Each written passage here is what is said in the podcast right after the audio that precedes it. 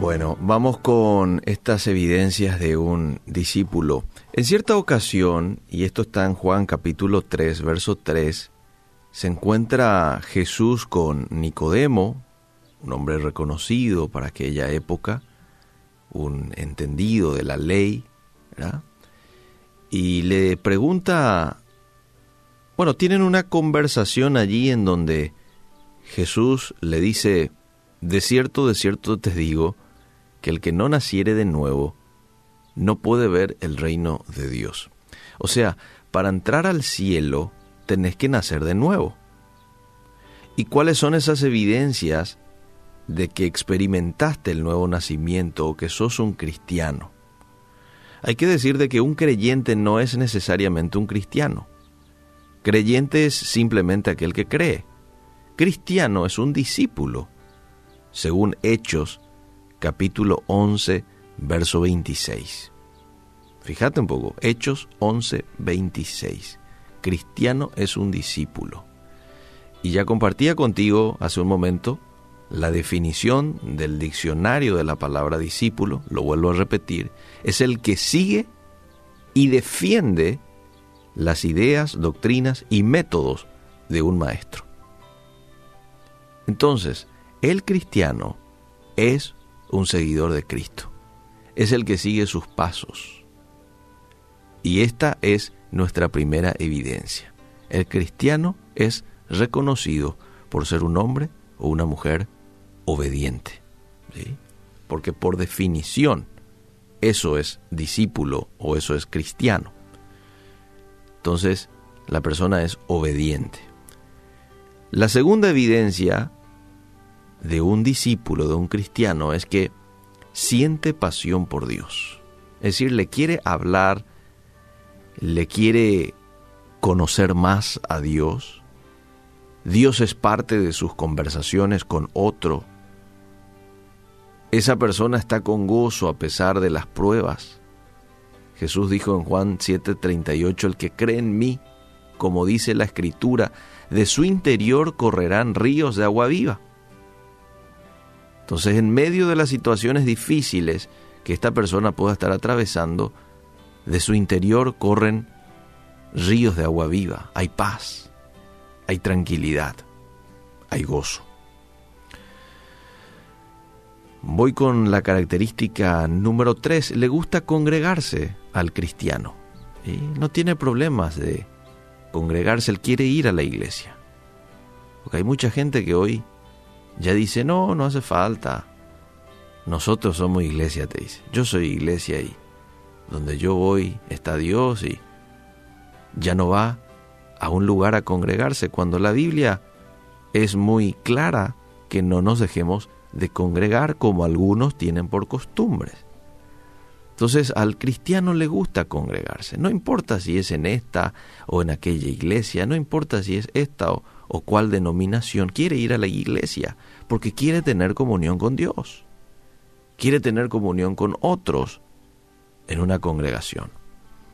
El salmista decía, yo me alegré con los que me decían, a la casa de Jehová iremos. Salmo 84.10 recién lo compartía un oyente y yo lo leía, porque mejor es un día en tus atrios que mil fuera de ellos.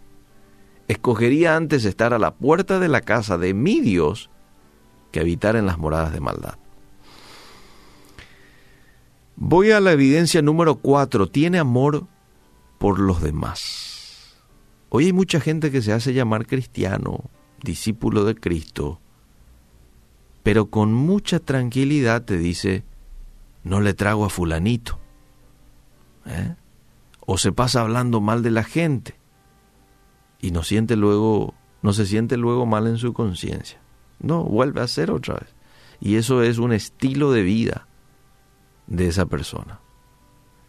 Después llega el domingo o a la iglesia, sirve, con eso acalla su conciencia, pero en la semana, murmurando, creando división entre hermanos, esa persona no es cristiano.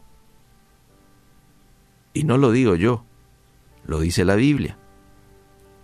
Y te voy a decir dónde. Juan 13:35. En esto conocerán todos que sois mis discípulos, si tuviereis amor los unos con los otros. Primera de Juan 3:10, en esto se manifiestan los hijos de Dios y los hijos del diablo. Aquí se diferencian, te dice la Biblia, los hijos de Dios y los hijos del diablo.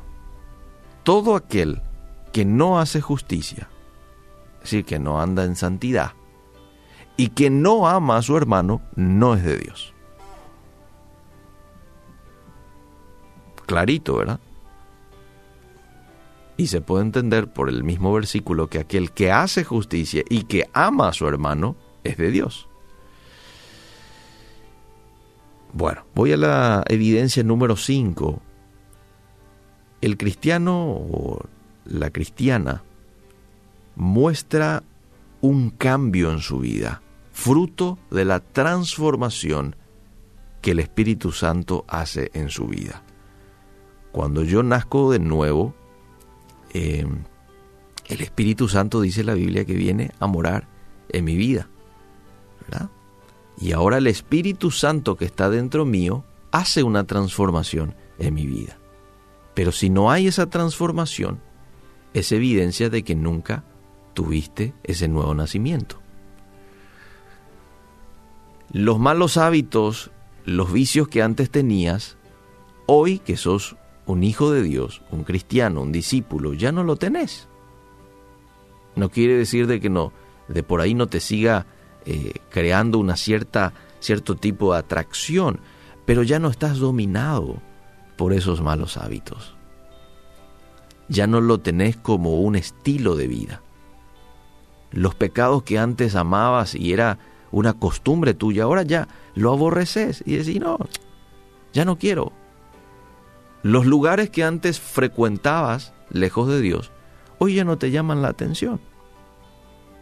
Segunda de Corintios 5:17 dice, si alguno está en Cristo es nueva criatura. Las cosas viejas pasaron. He aquí, todas son hechas nuevas. El verdadero cristiano está contento de estar en el proceso de la santificación. ¿Tiene errores? pero intenta cada día ser mejor con la ayuda del Espíritu Santo. Y está aquel que te dice, no, así soy yo, así me tenés que aceptar, así nací, así voy a morir, ¿verdad? Se opone luego al cambio.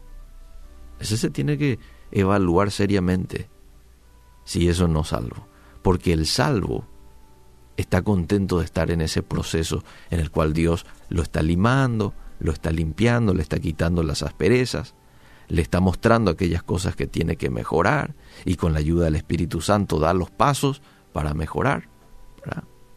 Hay una transformación porque el Espíritu Santo está actuando en su vida.